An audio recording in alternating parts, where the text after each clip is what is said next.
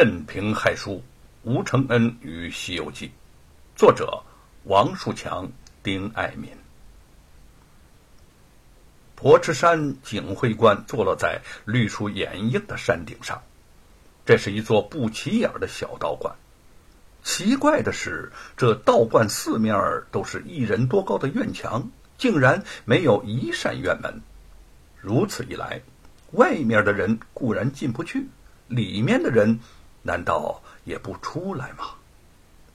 吴承恩和玉凤带着美猴王，围着景会观转了一圈又一圈，仍然不得其门而入，越转越觉得怪异。他们进不去观，而美猴王却不理这些，突然窜到墙头上，眨眼间就跳进了道观里。只见道观内一间简陋的大殿里。有一名老道士在打坐，美猴王将身子倒挂在门框上，好奇的向他探望着。那个老道士睁开眼睛，看见美猴王，微微一笑，说：“大唐西安离西天十万八千里，美猴王轻轻一个跟头就能到了。可假若如此，还要唐三藏徒步取经做什么呢？猴子。”你明白这个道理吗？美猴王一只长臂伸出来，伸爪抓了抓自己的头，满脸困惑的跳出了大殿。景会观外，吴承恩和玉凤仍在无奈的找着关门。头顶一声猴子的叫声，美猴王已从墙头跳了出来，直跃到吴承恩的身边。吴承恩抱起美猴王，轻声的询问。美猴王，你是神通广大的神猴，我每次遇到危难，你总是能够帮助我渡过难关。今天你能给我帮忙吗？美猴王眼睛眨了眨，忽然跳到地上，双腿跪倒，做了一个跪拜的姿势。玉凤不解的问：“哎，你这是做什么呀？”吴承恩却幡然醒悟。美猴王这是告诉自己要诚心求拜呢，既是高人，倘若自己真心实意，必定会打动对方。他放下包裹，恭恭敬敬的跪倒在满是碎石子儿的地上。玉凤十分心痛，见他意志坚决，也就随他跪在一旁，一直跪了三个时辰，两个人的脸上都满是汗水。美猴王蹲在墙院上，一会儿望望他们，一会儿望望道观里边，神情有些不安。突然，之间墙头人影一闪，那名打坐的老道士已经落在眼前。他将吴承恩轻灵提起，转眼间又跳进院中。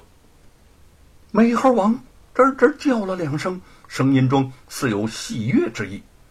玉凤先是一惊，继而欣喜的自言自语道：“相公终于用诚心打动了高人，我就在这儿等相公吧。”他擦了擦脸上的汗水，站起身，坐到一棵大树下，疲倦的闭上了眼睛，不多时便沉沉睡去。吴承恩随老道士进了大殿，见他身轻如燕。拎着自己分墙如提棉絮，直到遇上了高人，当下恭谨的向老道士行礼。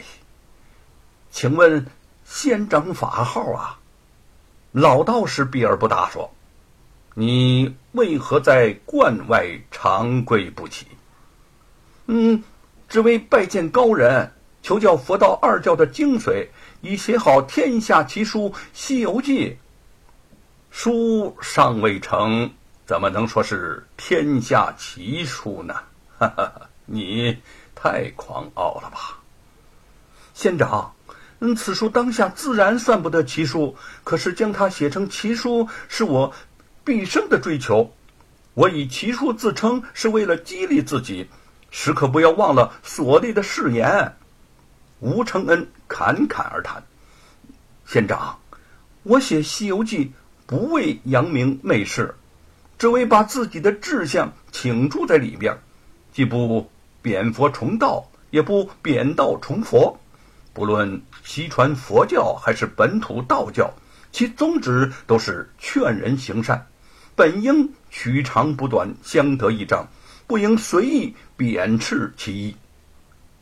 老道士目中金光大盛，冷峻的脸上添了笑意，说：“说得好啊，你看得很清楚。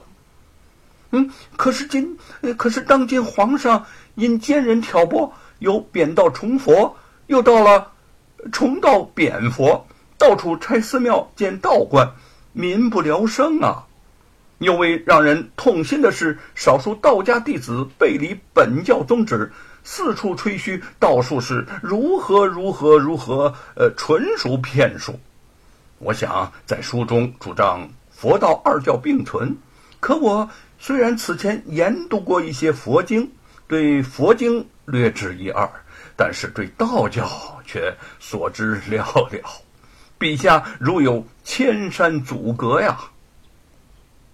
老道士注视着吴承恩说：“老道看你确实有心之人，看问题如此精辟，对待事物又如此严谨。其实就如你所说，佛道本就不应该互相排斥。”不过，你让那些妖魔鬼怪都丧命于美猴王的金箍棒下，这却是荒谬啊！让美猴王杀光妖魔鬼怪，难道不是大快人心吗？不是他们罪有应得吗？老道士笑容收敛，神情严肃地说：“错，大错特错！大快人心不是佛道宗旨。”天地间最珍贵的不是金银珍宝，而是生命。不论人还是走兽，都是一条不可再生之命。那些所谓的妖魔鬼怪也是如此。他们虽然给唐三藏设下了种种艰险，但并非个个都是罪在不赦。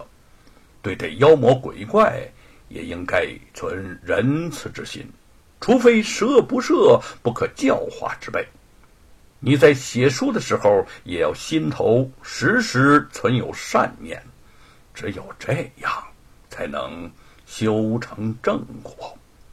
若非如此，佛教先师唐三藏历经十九年，行程几万里去佛祖故土求取真经，又有何意呀？